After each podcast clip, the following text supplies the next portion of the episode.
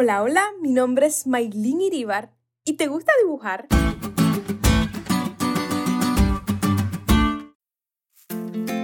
Hace algunos años, cuando pertenecía al departamento de menores en mi iglesia, me encantaba participar en los cuestionarios bíblicos.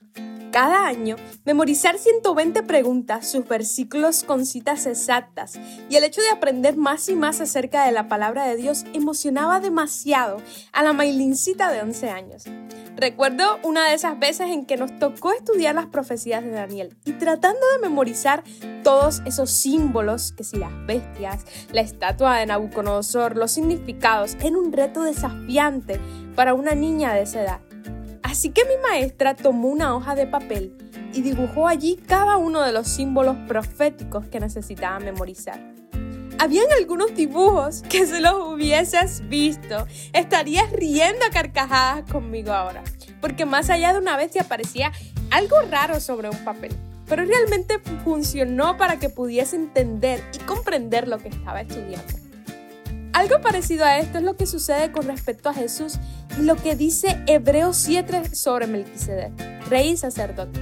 Así como aquellos dibujos sobre las profecías de Daniel de mi maestra de la iglesia, el sacerdocio de Melquisedec nos ayuda a entender o al menos tener una vislumbre de lo que Jesús sería para nosotros. En realidad, nada se sabe sobre el padre, la madre, la genealogía, el nacimiento y ni siquiera la muerte de Melquisedec. Por esto muchos han llegado a pensar que este sacerdote cananeo era la encarnación de Dios en los tiempos de Abraham. Pero esto no tiene sentido alguno, pues si fuera así, ¿cómo señala Hebreos? ¿Qué necesidad habría aún de que se levantase otro sacerdote.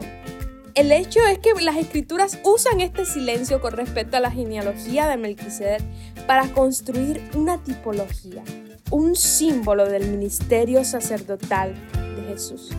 Elena White afirma que fue Cristo quien habló mediante Melquisedec, el sacerdote del Dios Altísimo. Melquisedec no era Cristo, sino la voz de Dios en el mundo, el representante del Padre. Y Cristo habló a través de todas las generaciones del pasado. Cristo guió a su pueblo y fue la luz del mundo. No sé cómo te sientes en este momento, si te encuentras en el mejor momento de tu vida o simplemente sientes a Dios tan distante. Solo recuerda que Jesús es nuestro sacerdote fiel que a diferencia de todos los demás sacerdotes, Él es sin pecado, santo, inocente. Se entregó Él mismo como sacrificio vivo por amor a ti y que ahora interceda ante el Padre por nosotros.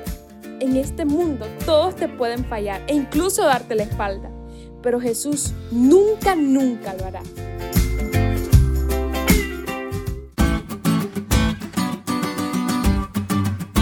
¿Te diste cuenta de lo cool que estuvo la lección hoy? No te olvides de estudiarla y compartir este podcast con todos tus amigos. Es todo por hoy, pero mañana tendremos otra oportunidad de estudiar juntos.